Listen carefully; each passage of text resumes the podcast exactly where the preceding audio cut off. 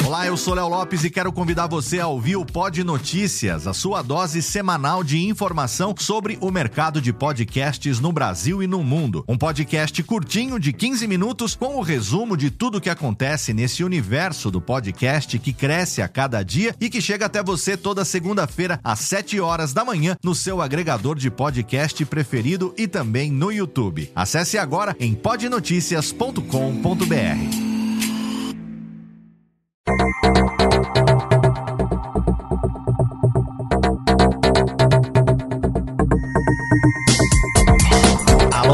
Técnica, alô Técnica, baixa a trilha técnica, seja muito bem-vindo, esse é o episódio de número 38 do Alô Técnica e hoje nós vamos responder perguntas sobre direitos autorais.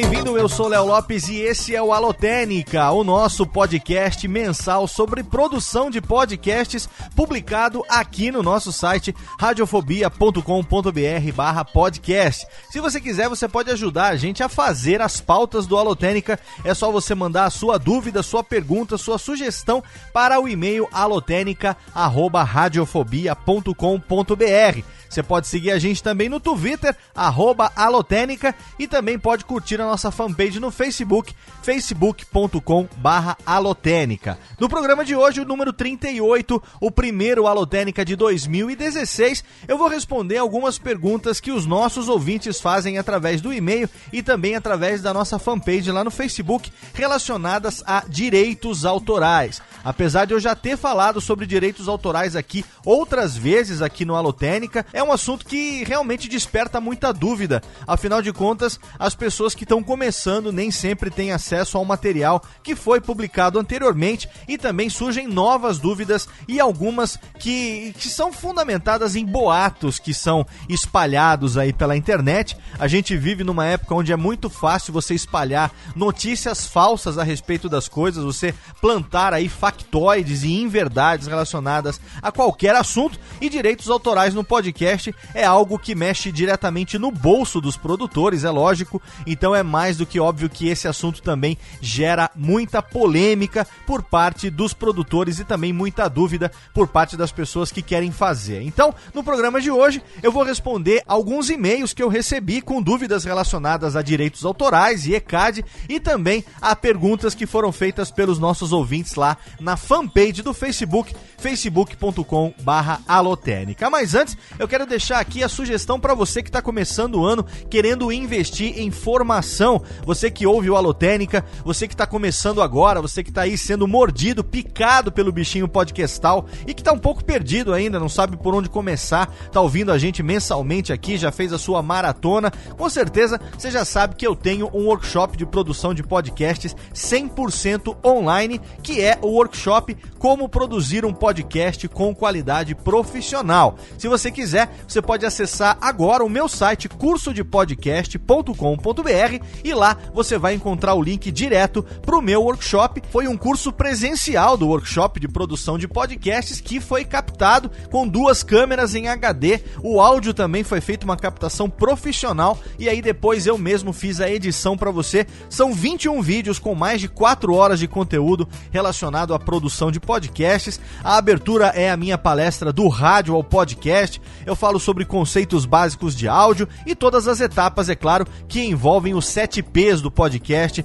desde a sua concepção, a sua produção, passando pela captação, pela edição, depois também, é claro, pela publicação e pela distribuição e também tem aí um bônus aí nesses nossos vídeos do workshop de produção de podcasts que é mais de uma hora de tutorial de edição do Sony Vegas com captura de tela. Eu fiz para você mostrando como é o processo de edição de uma abertura do Nerdcast e também do Radiofobia. Então, se você tem curiosidade de saber como é que funciona e também quer pegar as dicas sobre cortes, sobre fades, as superposições, como é que a gente faz todo o ajuste de vozes para montar o flat, para montar o áudio principal, não só do Radiofobia, como também do Nerdcast. Então, tem uma parte lá com mais de uma hora com captura de tela para você, tutorial de edição no Sony Vegas, tudo isso por apenas R$ 99, exatamente Apenas R$ 99,00 é um valor que você paga uma vez só e você vai ter acesso a isso tudo, menos de R$ 25,00 a hora de investimento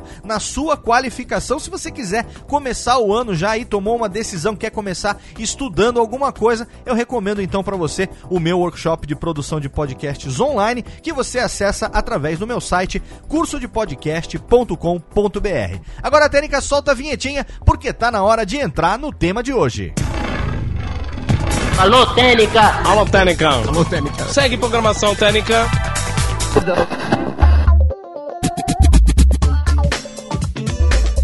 Como já foi dito no programa de hoje, eu vou responder algumas perguntas dos nossos ouvintes que recebemos no e-mail do alotenica@radiofobia.com.br e também através da nossa fanpage no Facebook, facebook.com/alotenica. Antes de mais nada, eu quero dizer para você aí que está começando que não deixe de ouvir os três programas que eu citei na abertura, aonde já foi citado, já foi falado, já foram sanadas várias dúvidas relacionadas à música, direitos autorais e ECAD. O link tá lá no post para você. É o Alotênica número 0, piloto do Alotênica, publicado em novembro de 2013. Depois tem o Alotênica número 20, que foi publicado em setembro de 2014, falando sobre sonoplastia e efeitos sonoros. E também o Alotênica número 28, publicado em abril de 2015, respondendo e-mails dos ouvintes e algumas perguntas também relacionadas a isso. Porque o que está ali dito, principalmente no piloto, programa que eu fiz sabendo que esse é um dos temas mais é, é, é, duvidosos, assim, as pessoas realmente têm dúvida a respeito disso, né? Então eu estudei qual seria a necessidade inicial e aí eu fiz o piloto baseado nisso. E as dicas que eu dei nesse piloto, elas ainda são relevantes. Essas dicas, elas ainda são pertinentes, elas ainda são atuais e você então, por favor, antes de ouvir esse programa aqui, ouça o piloto do Alotênica sobre música e direitos autorais. E aí no programa de hoje eu vou complementar tentar respondendo perguntas que eu recebi ao longo desse período também relacionado ao assunto. Mas antes de responder as perguntas, é bom a gente estabelecer aqui um princípio fundamental que move tudo que é relacionado à questão de direitos autorais, que eu acho que é muito óbvio, e por ser óbvio, nem sempre as pessoas se dão conta disso.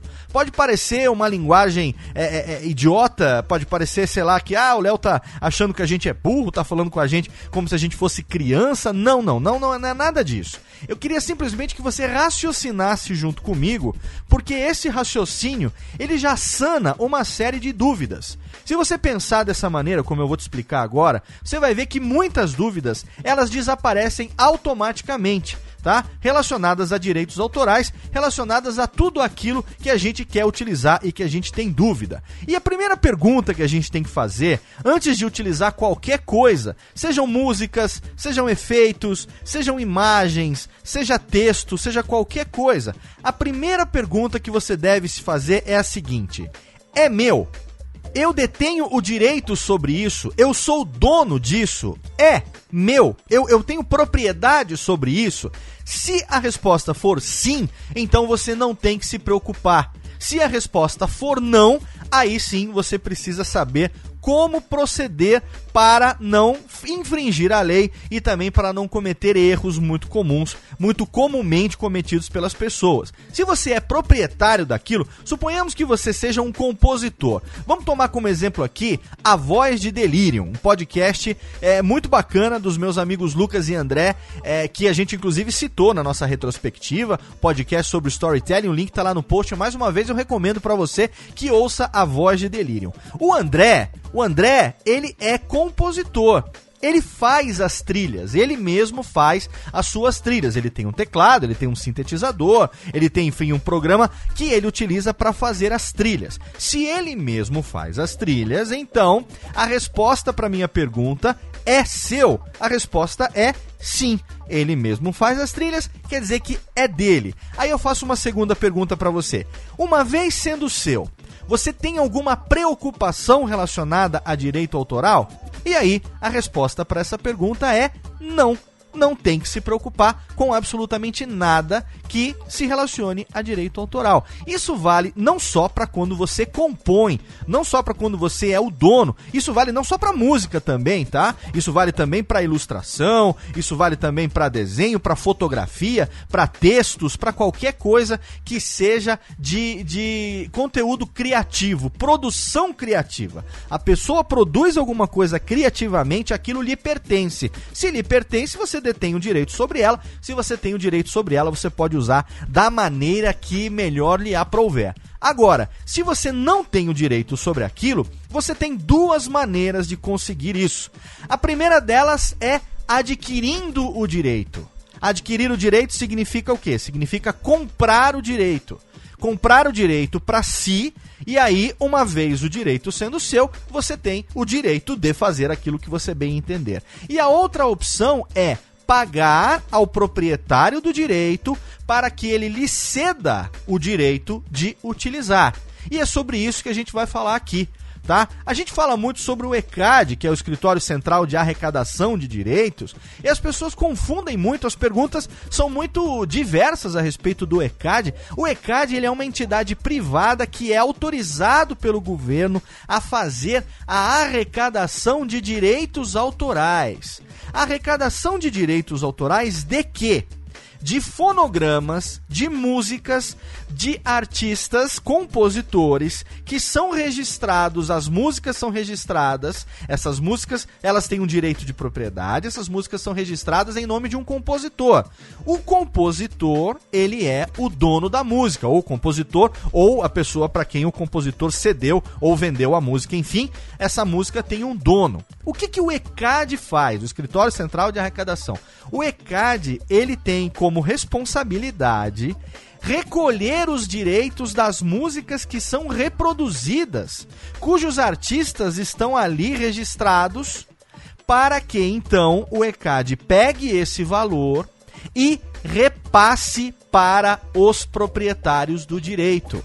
Essa é a função original do Escritório Central de Arrecadação. Arrecada o direito, junta esse direito. Então vamos lá, Roberto Carlos. A música do Roberto Carlos toca na rádio Nova Brasil FM. A música do Roberto Carlos tocou na festa junina. A música do Roberto Carlos tocou no baile da saudade. A música do Roberto Carlos tocou num determinado programa de televisão. O que que o ECAD faz? Existem regras que cada uma dessas entidades, cada uma dessas dessas empresas empresas ou enfim, que faz broadcast, que faz a divulgação de música, a reprodução de música para um certo público, ela faz o recolhimento dos direitos em chamadas UDAs, que são unidades de direito autoral dependendo. Isso, isso varia, isso tá lá no site do ECAD. Eu não sou um especialista em ECAD, eu não sou um especialista em direito autoral. A minha intenção aqui é desenvolver um raciocínio com você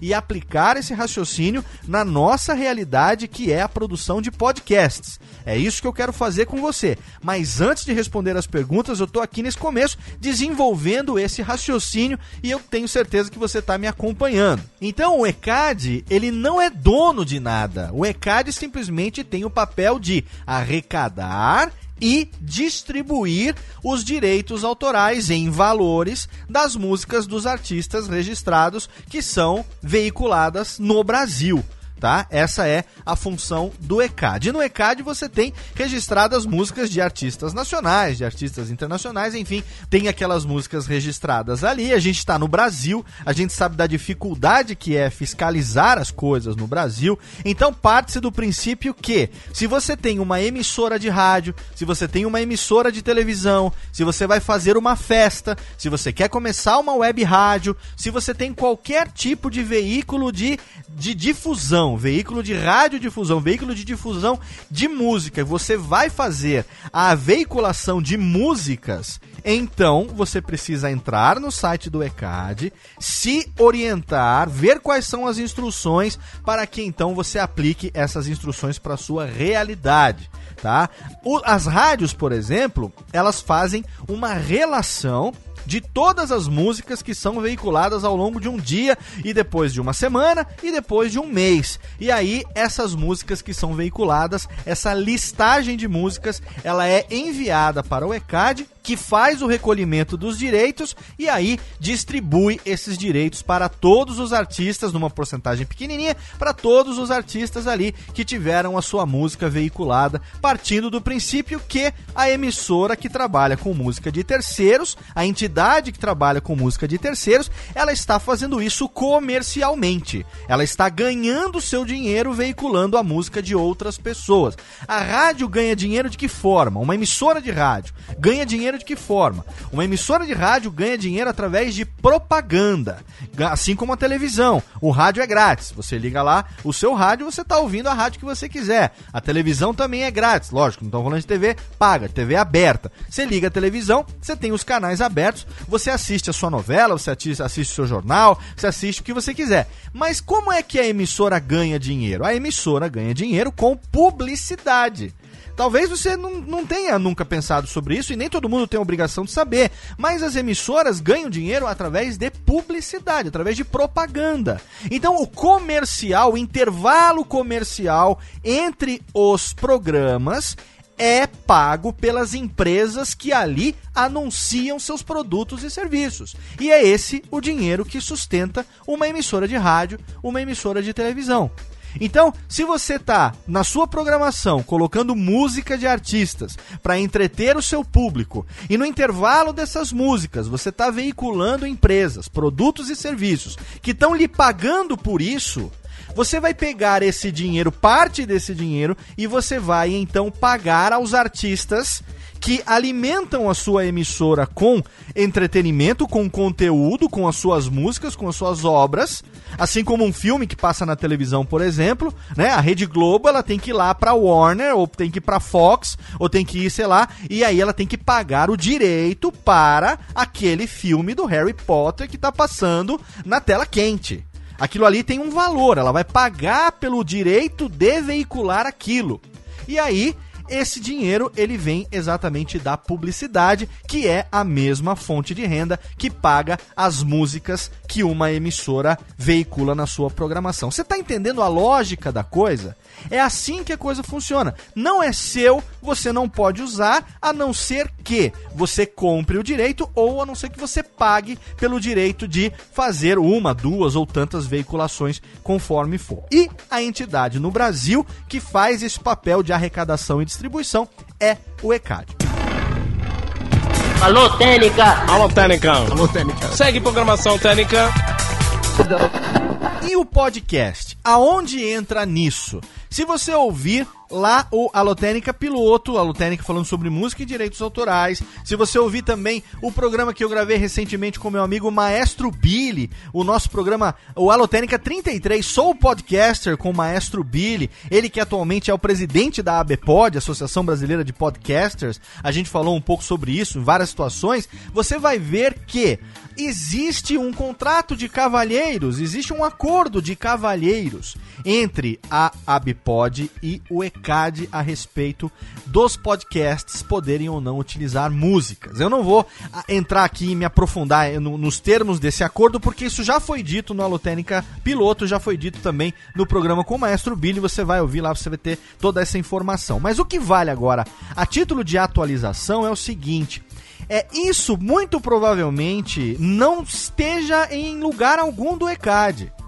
Provavelmente a pessoa que conversou com o maestro Billy, a pessoa que estava fazendo esse acordo de cavalheiros com o Billy lá em meados de 2006, quando a ABPOD foi instituída, provavelmente essa pessoa não esteja mais lá, porque de lá para cá o ECAD passou por várias é, é, mudanças, por vários momentos, teve até CPI, teve um monte de coisas envolvendo o ECAD. Então é provável que a pessoa com quem o Billy mantinha esses contatos lá no ECAD nem se lembre disso. É provável que, e eu acredito que no site do ECAD não existe nenhum lugar que fale especificamente sobre esse acordo a respeito dos podcasters. E o Billy está na Alemanha. Se você entra no site da ABPOD hoje, você vai ver que está parado. Ah, existe lá um corpo diretivo que foi a galera lá da segunda, terceira onda de podcast lá em 2005, 2006. A ABPOD ela existe como instituição mas ela está inativa na sua representatividade. Atualmente não adianta mandar e-mail. O Billy tá na Alemanha, vai ficar lá uns três anos. A gente está conversando para ver o que é que nós podemos fazer para mudar essa, esse status é, de inércia. Não é nem inércia, porque a inércia você empurra, ele continua indo. Esse estado de pausa, realmente. Esse estado de paralisação que a Abipod está passando nesse momento. Então, eu tô dizendo aqui, já disse isso no final do ano passado, eu tô dizendo aqui, estamos estudando alternativas para que a Abipod volte a ter ou comece a ter a representatividade que se espera que ela tenha, que se esperava que ela tivesse desde o momento que ela foi instituída. Não temos status atual sobre isso, estamos em vias de conversando para saber o que é que pode ser feito para a gente poder movimentar isso agora que o podcast realmente ganha mais corpo, mais pessoas a cada ano procurando essa informação, querendo se é, é, é, legitimar, querendo se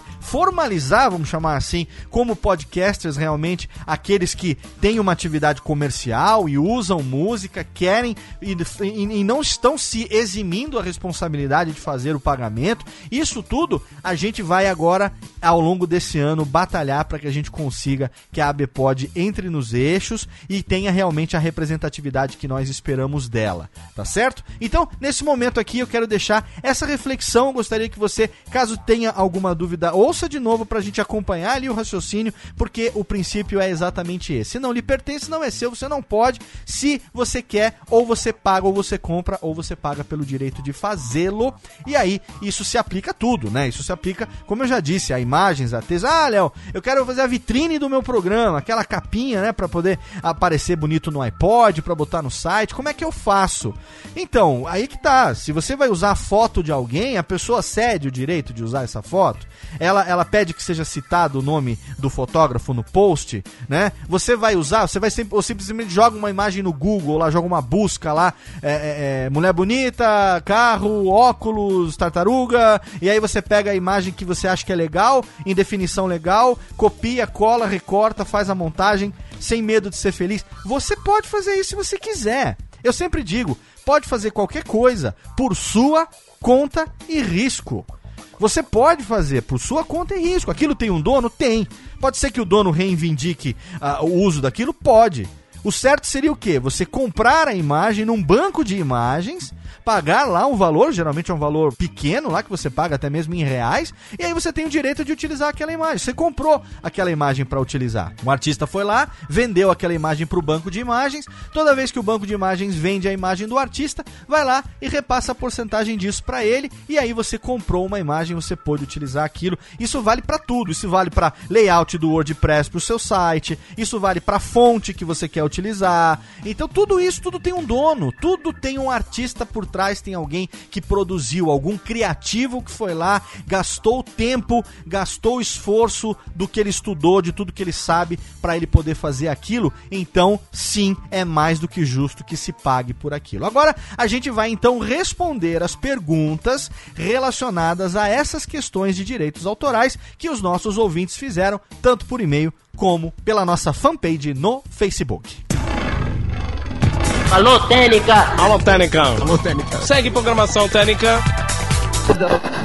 E-mail recebido do Ellison Maia. Ele tem 20 anos, mora em Santo André, São Paulo. Ele diz o seguinte: Olá, Léo, tudo bem? Eu tenho uma dúvida. Eu possuo o CGC Cast há quase um ano. Escutando todos os Alotênica, uma dúvida não foi sanada que me surgiu há poucos dias. Se eu utilizo trilhas sonoras com direitos autorais, mas não pretendo ganhar dinheiro com isso, há problema de usá-las? Pois não estou tendo ganho algum, certo? Vamos ao exemplo. Possuo 10 episódios lançados e todos foram usando música com direitos reservados mas não tive ganho algum com eles até agora. Ok, eu acho, mas alguma marca deseja anunciar comigo para fazer algum episódio citando a marca. Se eu uso músicas com direitos reservados, neste episódio citando a marca, eu terei que pagar ao ECAD só por esse programa? Ou terei que pagar por todos os 10 episódios anteriores que também usei músicas com direitos reservados, mas não tive ganho algum? Desde já agradeço, parabéns pelo trabalho, nos ensinar a fazer essa mídia crescer cada vez mais. O Ellison Maia. O Ellison, vamos voltar ao meu raciocínio inicial? Então vamos lá, respondendo a sua primeira pergunta. Se eu utilizo trilhas com direitos autorais, mas não pretendo ganhar dinheiro com isso, há problema de usá-las? O que você pretende fazer ou não, não muda o fato de que isso tem dono. Se isso tem um dono, a sua intenção não importa, tem um dono. Tá? Você não está tendo ganho algum, mas isso tem um proprietário. Então vamos partir desse raciocínio ok? Agora, se você não vai utilizar com fins comerciais, significa o quê? Significa que você vai usar pura e exclusivamente para entretenimento. A partir do momento que você ganha um real com isso, você caracteriza o uso comercial. E você não precisa ganhar diretamente um real com isso. Você pode ter, por exemplo, uma parceria. Você tem um banner de um amigo seu lá, de um site amigo seu. Isso é uma propaganda é uma relação comercial, ainda que não envolva dinheiro, e ninguém vai te questionar quanto que você está ganhando por isso, é uma relação comercial, porque você está fazendo o que nós chamamos de permuta. Você fala do cara colocando um banner dele no teu site o cara bota o banner. É uma permuta que tem sim latente um valor comercial. Então isso a princípio você não poderia ter se você não quisesse caracterizar o seu podcast comercialmente. Agora, o ECAD, segundo me consta, ele não tem ingerência retroativa ele vai analisar, se chegar ao ponto de analisar o seu podcast hoje, vai dizer: olha, você tem um uso XYZ, eu gostaria que você pagasse tal. Isso aconteceu no passado há alguns anos, há uns oito anos, não, uns seis anos mais ou menos, o ECAD andou de olho nos podcasts, fez uma devassa em vários podcasts. Eu mesmo recebi e-mail do ECAD intimando a fazer isso, sob pena de tirar o programa do ar. E aí o Billy, na época, entrou e se movimentou, e vários podcasts receberam esse aviso do ECAD via e-mail. O ECAD entrou no site, detectou que tinha música, pegou lá o e-mail de contato, mandou o e-mail e falou: Ó, oh, dono do site tal, você usa música no seu programa, você não tá pagando pagando por elas. Ou você paga por elas, ou então a gente vai intimar você a tirar o site do ar. O ECAD não tem poder de polícia. O ECAD não, não pode te prender, o ECAD não pode tirar o teu carro, teu filho, tua casa, não, não tem esse poder. Mas ele tem a ingerência sobre o direito autoral das músicas que você utiliza e ele pode utilizar dos meios legais para que você pague isso caso ele ache necessário que isso seja feito.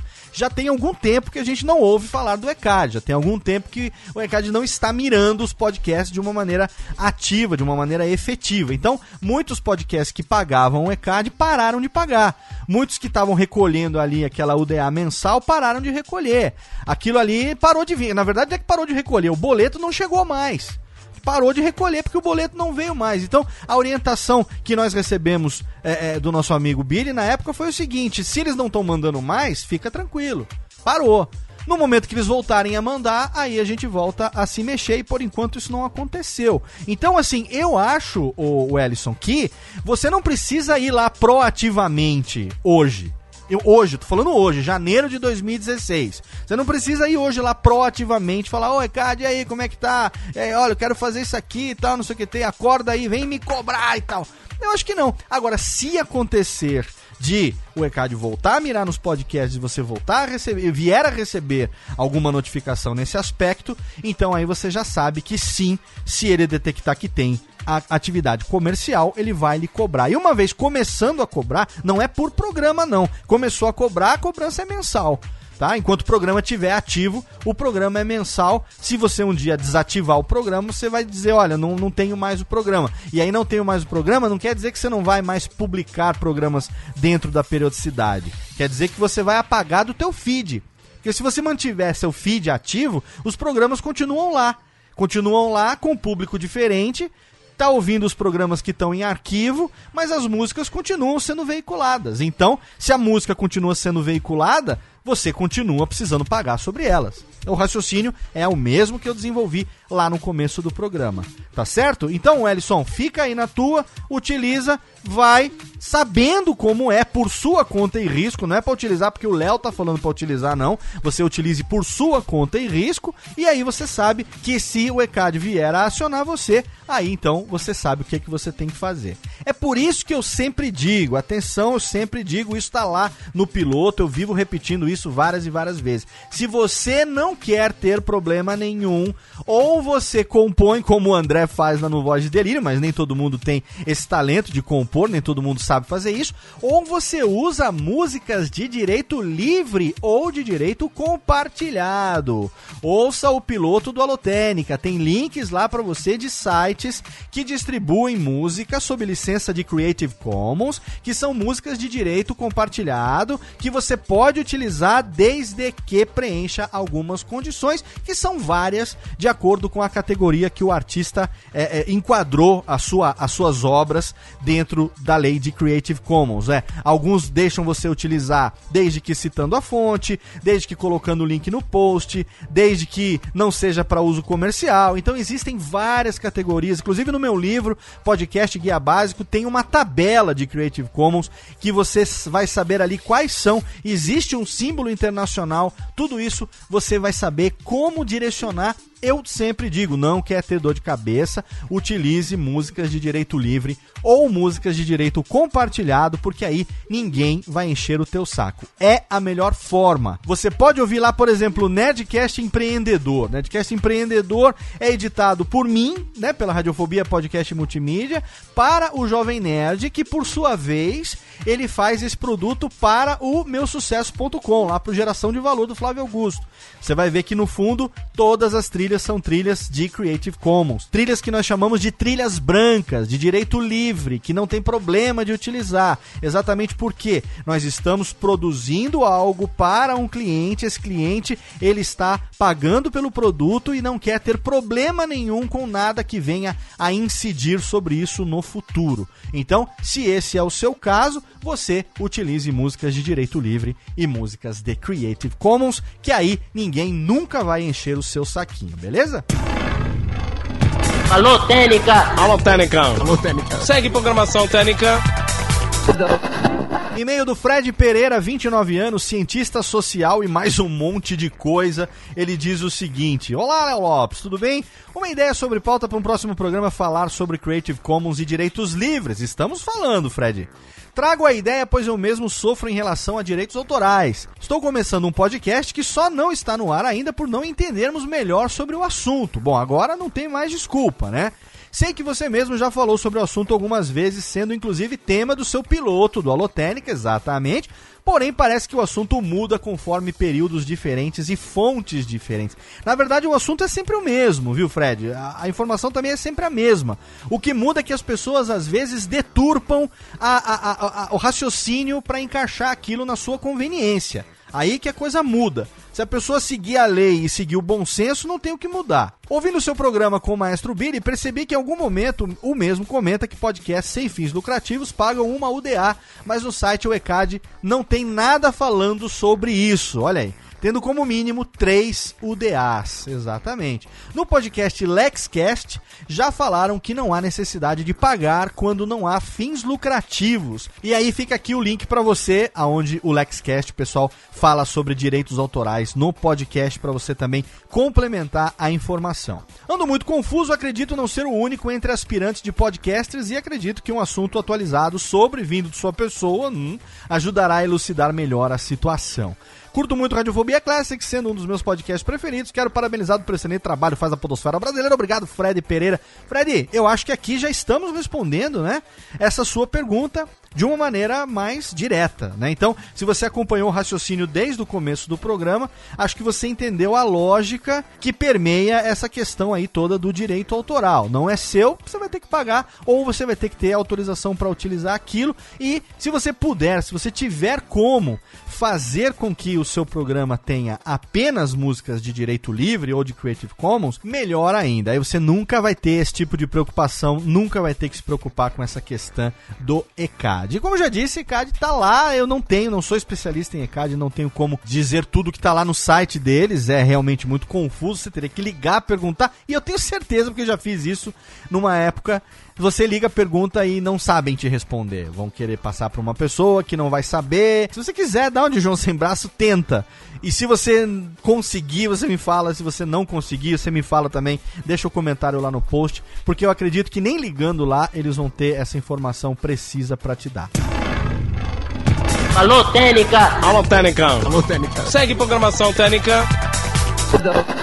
E-mail do William, 22 anos, programador de Poá. É Poá ou será Porto Alegre? Não sei se é Poá São Paulo ou Porto Alegre, que tem a, a sigla Poá também lá no aeroporto, mas enfim, William, 22 anos, programador Poá. Gostaria de saber como funcionam os direitos autorais sobre os efeitos sonoros para utilizar no YouTube ou comercialmente, já que não se trata de músicas. Coisas como efeitos de transição, efeitos sonoros rápidos, que tem de 1 segundo a 10 segundos em média, cartoon, transições, efeitos, pois muitos efeitos sonoros disponibilizados na internet gratuitamente não possuem forma de compra ou falam referente a uma licença específica, somente possui download e fim. Poderia me dizer como funciona? Posso usar em um vídeo ou podcast, por exemplo, sem receios? Como proceder? Grato desde já. William, é, poder utilizar sem receios você nunca pode, porque não é seu. Tá? Agora, se você vai utilizar ou não, é uma escolha sua. Porque realmente, né? Você, a gente, no meio do rádio, né? A gente tem coisas que a gente chama de banco de, de sons, né? De banco de mídia. A gente compra. Então tem lá, puta, custa caríssimo isso. É, é, as, as, emissoras compram é, uma série aí de 20, 30, 40 CDs é, que tem é, músicas que a gente chama de cama, né? São as, as bases das trilhas sonoras e tal. É, que a gente realmente pode fazer. A, a, bolar as vinhetinhas, aquelas coisas todas. Mas aí você compra comprou um banco e aí uma vez comprando você adquiriu os direitos para utilizar aquilo. Aí você vê, por exemplo, você tem um filme lá, sei lá, Star Wars. Aí você quer pegar um efeito do Darth Vader falando uma frase, ou um efeito do, do, do R2D2, ou do BB-8, ou do C3PO, ou do Lightsaber, ou da Millennium Falcon, qualquer coisa assim. Quem é dono disso? Puta, é a LucasArts, cara. E aí, você vai comprar? Como é que faz para comprar isso, né? Como é que faz pra você ligar pro Lucas Artes e falar assim, ô Lucas Artes, me autoriza aí a utilizar o lightsaber para pro meu podcast que eu quero fazer na abertura aqui? A Lucas Artes vai falar, será que vai responder? Eu não sei, eu não consigo imaginar uma situação dessa. Então, o que, que geralmente as pessoas fazem? Isso é uma prática comum. As pessoas vão lá no YouTube, pega lá um trecho daquele filme, ou vão lá alguma coisa, liga a um programa de captura de áudio e pega aquilo ali, ripa, né? Ou copia aquele trechinho, e aí depois você vai editar em cima disso. Eu respondo a sua pergunta: posso utilizar isso no YouTube? Não sei, eu não conheço as políticas do YouTube. Posso utilizar isso comercialmente? Comercialmente para quê? Você vai pegar o lightsaber, o efeito de transição que você quer e vai querer vender isso? Se você quiser vender, você não pode, porque não é seu. Né? Agora, utilizar no seu podcast, você vai utilizar por sua conta e risco, porque você não tem como procurar isso de outra maneira. Você não tem como fazer isso de outra forma. Você não tem como mandar um e-mail para Lucasfilmes e esperar que eles respondam para você se você pode usar o sonzinho do BB-8 como é, é, é, efeito de, de transição do teu podcast. Não, não, não tem como, é impossível isso. É uma proporção totalmente. Né, agora a Disney, né? Nem Lucasfilm, é pra Disney.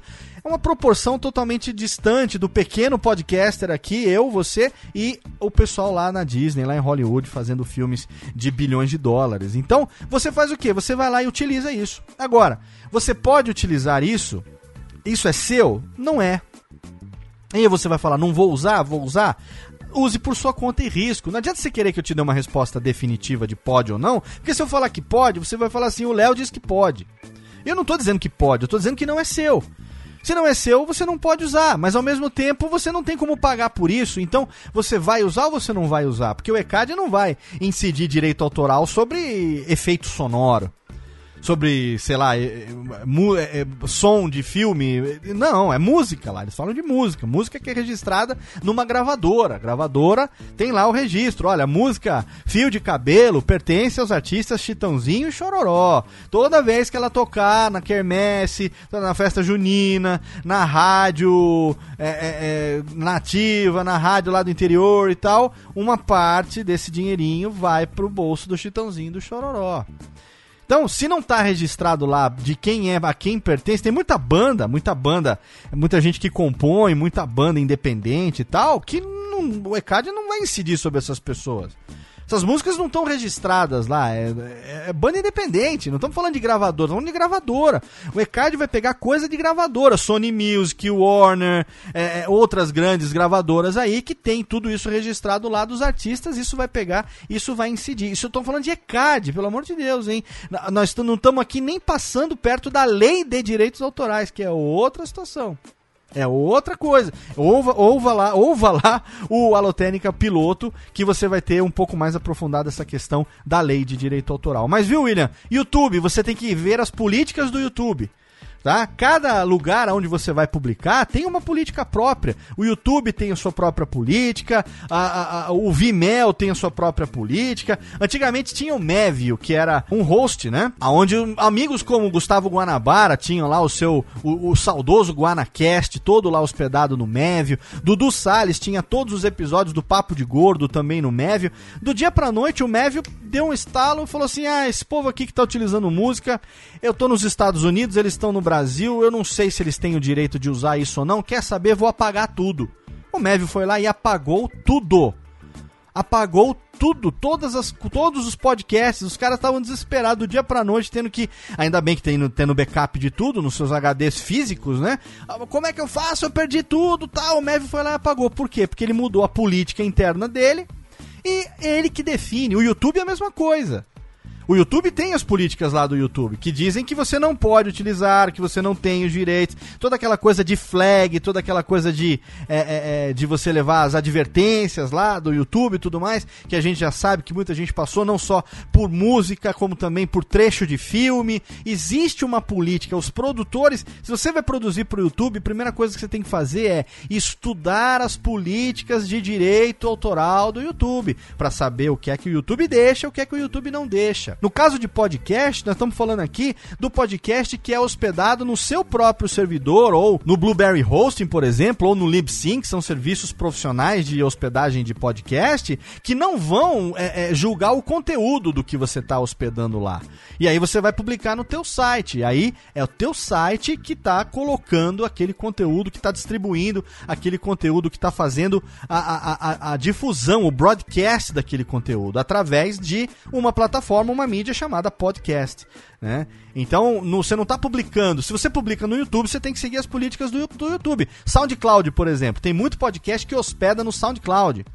Se você vai hospedar no SoundCloud, não tem problema, mas o SoundCloud ele deixa bem claro, o SoundCloud é para pessoas que são compositores, que fazem música, que querem compartilhar. Existe uma política lá no SoundCloud que fala que se você quiser ter um podcast lá, ele tem que ser um voice only podcast, ou seja, um podcast apenas com voz. Um podcast que não tenha música de fundo. Porque se você tiver música de fundo, o SoundCloud se dá o direito de tirar do ar caso ele considere que você está infringindo o direito autoral. Isso dentro da lei dos Estados Unidos. O, o, ah, mas o SoundCloud tirou minha música do ar, eu tenho direito sobre aquilo, a música é minha, eu sou artista. Queridão, o SoundCloud não tem a menor ideia do que se passa na porra do Brasil, cara. Ele não sabe que tem uma entidade aqui que chama ECAD, que cuida disso. Ele não sabe que você é compositor e tá tocando as suas próprias músicas. Ele tá lá na política dele. Se você quer publicar um podcast, publique um podcast que seja apenas por voz. Se você publicar um podcast por música, eu, SoundCloud, posso tirá-lo do ar quando eu bem entender. É isso que ele tá falando.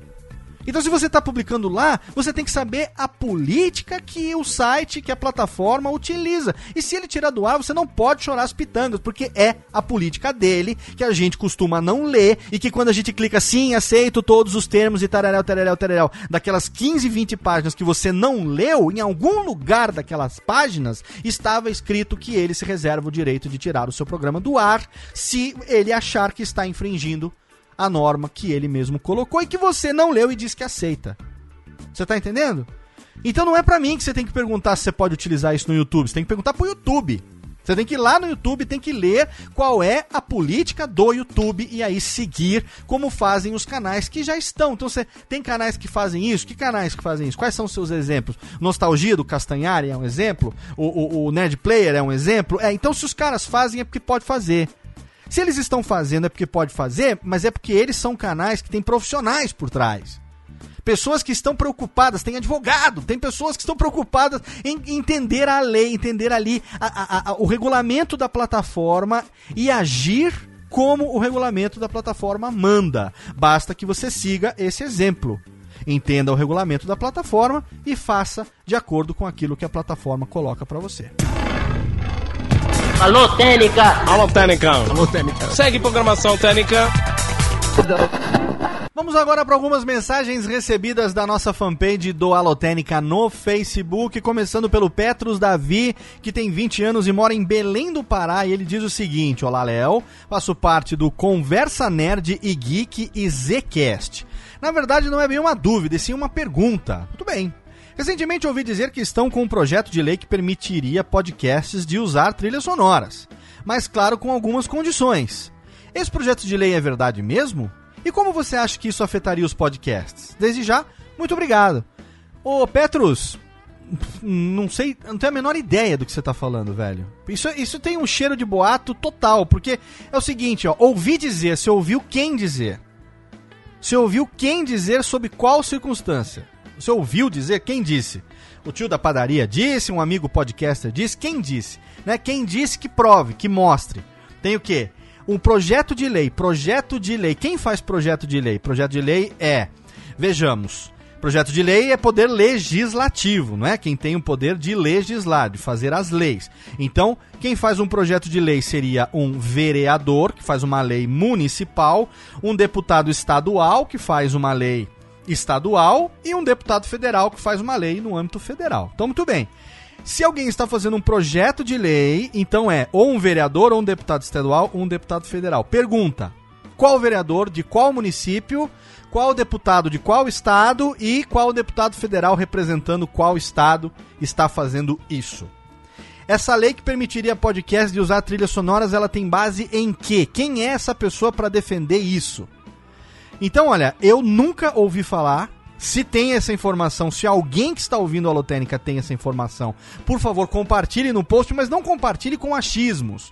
Não compartilhe com ouvir dizer ou com fulano falou, meu amigo disse, o Zé da padaria, não. Link, quero link de reportagem, quero link de artigo, quero link de alguém, se for estadual, se for municipal, se for federal, alguém dizendo, olha, o vereador doutor fulano da Silva está entrando com uma tramitação na prefeitura de Zemblabos e ele está pleiteando os jabs da ABC para os podcasts. Então, é isso que vai saber, porque o projeto de lei tem que tramitar em alguma instância e aí a gente tem que saber quem é que está propondo, o que está propondo. Eu nunca ouvi falar.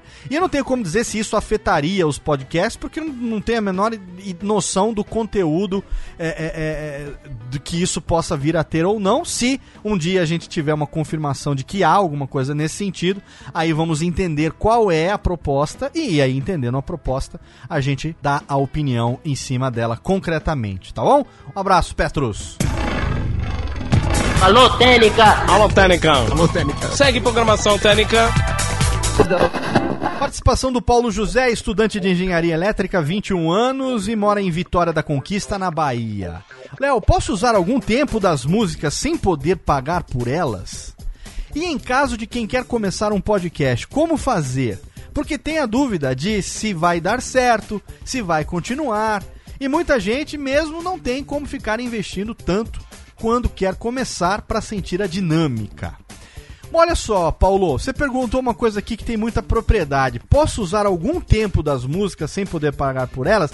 Eu vou considerar que você está perguntando se você pode utilizar uma determinada quantidade de segundos daquela música é, sem poder pagar por elas. Eu acho que é isso que você está perguntando, não se você pode utilizar a música por um determinado tempo, sei lá, uma semana, um mês. Eu acho que não é essa a sua pergunta, né? Eu vou considerar que a pergunta seja, por exemplo, eu posso utilizar 30 segundos das músicas sem poder pagar por elas?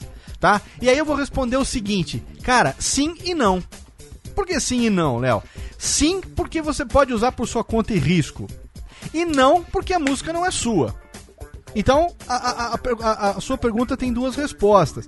Ah, Léo, mas você mesmo já falou em outros programas, no seu próprio curso, tem lá falando a respeito do, do famigerado fio do bigode, aquela coisa de usar 30 segundos da música e você não ter que pagar por ela e tal. Se você ouvir bem o que eu falei até hoje sobre o fio do bigode, Eu nunca disse que isso é algo é, é, é de, determinado, que existe, que é por lei, que se faz. Eu disse que era uma prática de mercado comum, principalmente nas emissoras de rádio. Comercialmente, tinha-se durante muitos anos no rádio essa, essa tradição de se utilizar. Porque na época você tinha o que? Você tinha as, as, as, as gravadoras negociando jabá diretamente com as emissoras de rádio. Aí a emissora de rádio ia lá, usava 30 segundos da música para fazer uma divulgação na base do eu, eu uso 30 segundos, você me paga o jabá aqui, você não chora e fica tudo elas por elas. Você tá entendendo como é que é? Era um negócio de uma mão lava a outra e as duas juntas passam a mão na bunda da legislação.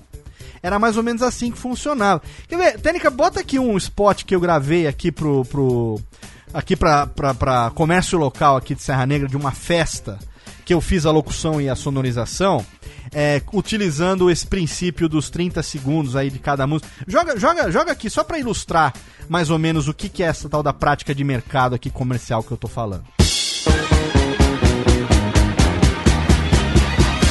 Está chegando a oitava edição da New Fest Dancing Day.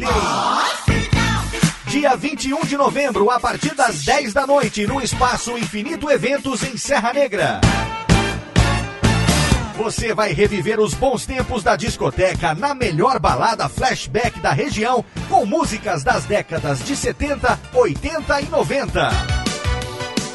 Presença do DJ Dedé e show com a super banda The Joker de Campinas. Ingressos já à venda em Serra Negra, Amparo e Águas de Lindóia. É dia 21 de novembro, a partir das 10 da noite, no Espaço Infinito Eventos em Serra Negra. Oitava edição da New Fest Dancing Day. Isso aqui que você ouviu agora é, foi o anúncio de uma festa que foi ao ar aqui na, na, na, cidade num carro, carro de som passa pela cidade, aqui interior, que tem essas coisas. Carro de som passa na cidade anunciando, tá? Quem encomendou isso foram os realizadores da festa para uma agência que eles pediram para fazer umas peças. Uma dessas agências trabalha lá um primo meu. O meu primo falou assim: Lê, ele me chama de Lê, família Leandro, chama de Lê. Lê, faz um favor pra mim. Olha, você pode gravar pra mim um negocinho aqui, pra eu fazer aqui, ilustrar um, um vídeo que eu vou fazer aqui pra um cliente e tal? Tudo bem. E fiz. Pro Dudu, meu primo, fiz isso daí pra ele, tranquilo. Ele foi lá, ganhou o dinheirinho dele e mandou. Alguém pagou por isso? Não sei. Não sou eu que estou realizando a festa. Certamente o DJ lá da festa, se ele colocou todas essas músicas aí dos anos 70, da disco e, e não sei o que, é, certamente dos anos 80, 90 e tal, essas músicas, se ele colocou na festa para ser uma festa legalizada, ele teria que pagar por isso. Certamente depois da festa, ele teria que pegar uma lista de tudo aquilo que ele utilizou e ir lá no ECAD e falar: olha, ECAD, eu toquei aqui, é, é, é sei lá, 60 músicas ao longo de 4 horas de festa e eu tenho que pagar. Na verdade, é, você tem que tirar uma, tirar uma licença antecipada para poder fazer isso, se eu não me engano. A mesma coisa acontece com festa junina, por exemplo, e tal, né?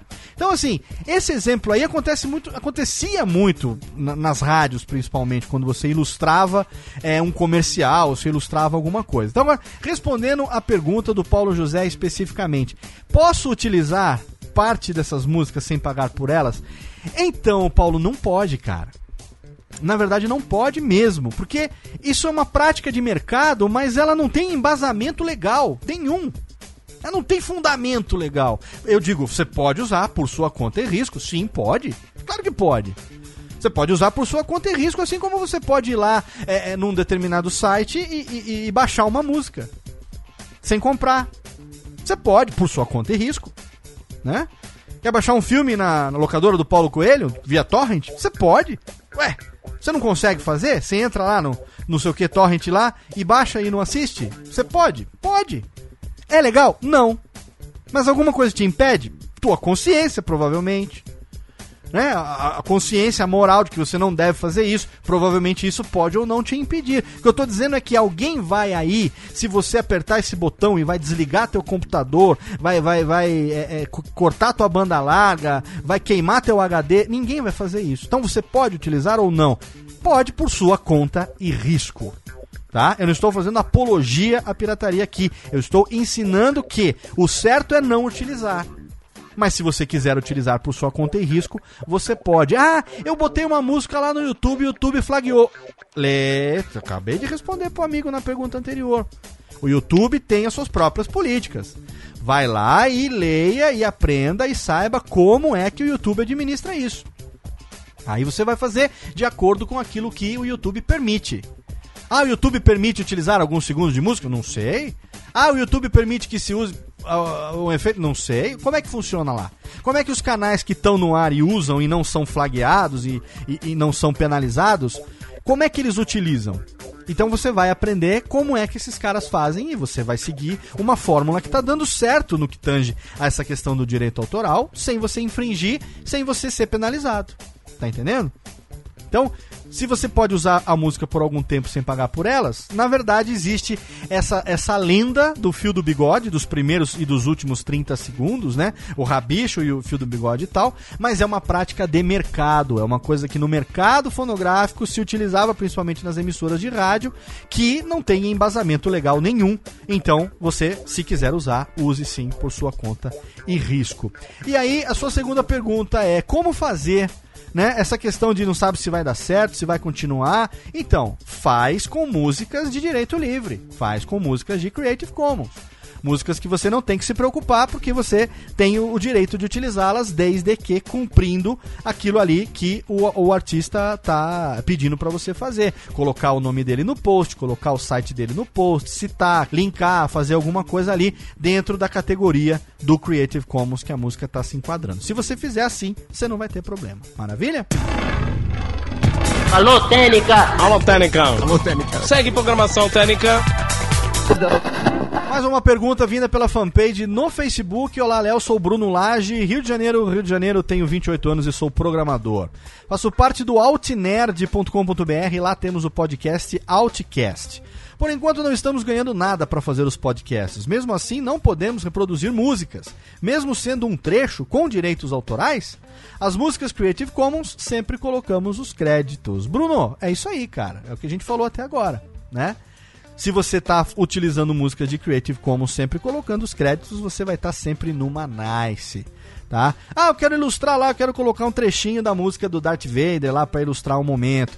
Você pode utilizar por sua conta e risco. Se você um dia for chamado a atenção, puxarem a tua orelha disso, você aí vai ver o que é que estão falando, como é que você vai reagir de acordo com isso. Eu não conheço ninguém que tenha tido a orelha puxada porque foi lá, pegou uma respiração do Darth Vader, um efeito de sabre de luz ou alguma coisa assim, né? Mesmo podcasts, como eu disse, que estavam recolhendo isso durante muito tempo, pararam de receber o boleto, pararam de pagar, eu sou um deles. É, e estamos tentando novamente botar a Abpod é, andando pelas próprias pernas para a gente poder ter uma representatividade concreta com relação a isso, né? Mas, enfim, as perguntas que você fez já foram respondidas até agora no programa. Qualquer coisa, estamos aí. Alô, Técnica! Alô, Técnica! Alô, Técnica! Segue programação Técnica! Olá, Léo, aqui é Vitor Hugo, tenho 33 anos, moro em Sampa. Já tive podcast, parei, mas ainda penso em voltar com outros projetos. Se por acaso eu gravar uma cover e usar em um podcast, os possíveis encargos ao ECAD ou qualquer outra entidade serão os mesmos em relação a usar a música original? Abraço-lhes. Então, Vitor Hugo, não sei, cara. Eu não sei porque você está fazendo cover, você está gravando uma música que é de outro artista, né? Então aí você está gravando essa música para quê? A banda que toca cover na, na, na night, vamos chamar assim, na, na, na noite, né? Na, na balada, ela tá pagando direito autoral por essa música? Como é que é a questão do cover? É, eu não tenho é, conhecimento legal e técnico para responder essa questão do cover. Eu vou pedir para meus amigos aí que entendem de legislação responderem isso nos comentários do nosso Alotênica e aí, quem sabe nós teremos uma resposta mais completa para você com relação a isso.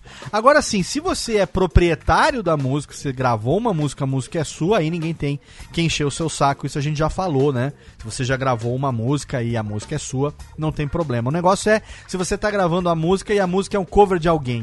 Aí eu não sei. É mesmo questão de paródias, eu acho que paródia tem uma liberação legal que é usado com cunho humorístico e homenagem, alguma coisa assim. Eu não sei se o cover também entra nessa questão da homenagem. Vamos tentar falar com alguém dos nossos amigos lá do LexCast para saber se eles teriam essa informação. Vamos tentar complementar isso e trazer aqui nos comentários do post para você. Assim que a gente tiver uma informação adicional, acompanhe, viu, Vitor Hugo? Acompanhe aí os comentários do post para ver se a gente consegue complementar essa informação para você, belezinha? Alô, Técnica! Alô, Técnica! Alô, Técnica! Segue programação Técnica! A nossa última pergunta de hoje vem do Orelha Miguel. Ele tem 30 anos, lá do Rio de Janeiro também, criador do podcast Café com Porrada. Ele diz o seguinte: até hoje só usei músicas de direitos livres no meu podcast. Muito bom. Porque tenho uma dúvida quanto ao ECAD. Quem não tem? Sobre aquela taxa que eu já ouvi você citar aqui em alguns momentos, quando eu pago, eu tenho direito a usar quantas músicas eu quiser no programa ou eu pago uma taxa para cada música usada? Desde já agradeço, grande abraço. Então, o Miguel, é o seguinte, cara. Se fosse seguir realmente o acordo que o Billy fez com o pessoal do ECAD lá em 2006, é, o podcast pagaria uma unidade de direito autoral para existir como podcast e utilizar músicas livremente, desde que não tivesse cunho comercial. Era, era assim que esse foi o acordo. Você se registraria lá, o domínio teria que estar no nome de uma pessoa física, publicado em um feed, sem característica comercial, e aí você pagaria uma unidade de direito autoral, uma UDA, né, uma UDA por mês, para poder utilizar músicas livremente. É, é, esse era o acordo original lá com o ECAD. Mas a gente está numa situação agora, como eu disse lá no começo do programa. Se você tenta entrar no ECAD, você não tem informação sobre isso. Se você entra na Abipod, também não tem retorno, porque a Abipod está em estado de letargia, as coisas não estão andando. A gente já sabe, o Billy já disse, já comentou que não tem como tocar isso, então a gente está tentando ver como é que a gente vai fazer para que a Abipod possa ter aí, como eu disse mais uma vez, a representatividade que ela pode vir a ter para que nós possamos acertar todas essas questões relacionadas a músicas e direitos autorais e tal, tá bom? Então, por enquanto, meu conselho para você é esse: continue utilizando essas músicas de direito livre que você vem utilizando até hoje e fica relax, porque assim, como aqui no Alotênica também, eu só utilizo músicas de direito livre, de Creative Commons. Lá no post tem lá os créditos dos artistas cujas músicas eu utilizo aqui no programa, sob licença de Creative Commons. Eles pedem para colocar o link lá no post, tá lá o link no post direitinho deles, com seus respectivos sites para fazer a divulgação e honrar com a licença da maneira como eles liberaram pra gente utilizar aqui. Tá bom? Então, técnica vinhetinha para a conclusão do programa de hoje, eles. Alô, Técnica! Alô, Técnica! Alô, Técnica! Segue programação Técnica!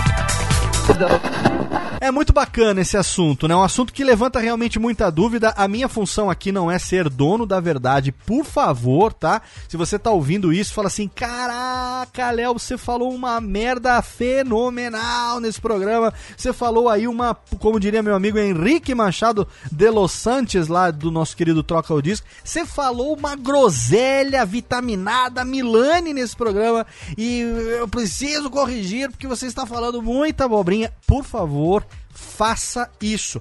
Deixe lá o seu comentário no post, mande o seu e-mail para alotênica.radiofobia.com.br e me faça uma errata. Diga o que foi, qual é o tamanho da calhanhada que eu falei aqui no programa e aí eu prometo corrigir esse erro em próximas oportunidades para que não fique uma informação errada aqui. Mas, reiterando, não tenho a, a objetivo nenhum de ser dono da verdade, estou longe disso, estou apenas aqui compartilhando o meu conhecimento com você dentro daquilo que eu pratico, dentro daquilo que eu faço no meu dia a dia, a maneira como eu utilizo para produzir os meus podcasts e também os podcasts que a minha empresa produz e edita para os nossos clientes, também aquilo que eu oriento para os meus clientes na etapa de consultoria quando eles pedem, quando eles contratam um plano de consultoria. Então, aqui no Alotênica eu estou simplesmente compartilhando e tentando sanar um pouco das suas dúvidas com aquilo que eu pratico no dia a dia relacionado à produção de podcast e o tema direitos autorais e ECAD, tudo isso sempre vai continuar sendo, porque envolve grana. Sempre que envolve grana,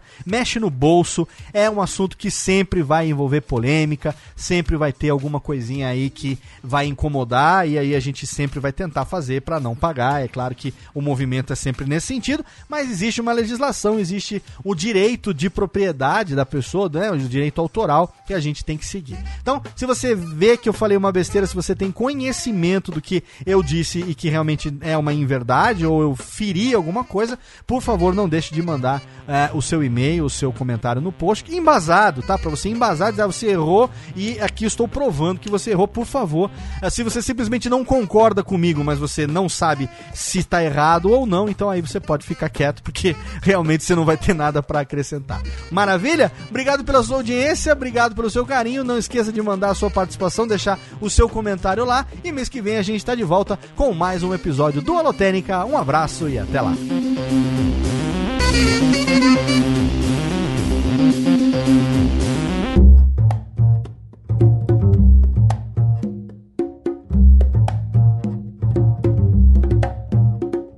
Este podcast foi produzido por Radiofobia, podcast e multimídia. Oi, eu sou o Antônio Viviani e quero convidar você a ouvir o nosso podcast Voz Off. Desde julho de 2017, eu e meu amigo Nicola Lauleta temos o prazer de conversar com as grandes vozes do rádio, da TV e da publicidade do Brasil e trazer suas histórias até você. Se você, como nós, é apaixonado por locução, acesse vozoff.com.br e acompanhe nossos episódios aqui na Radiofobia Podcast Network.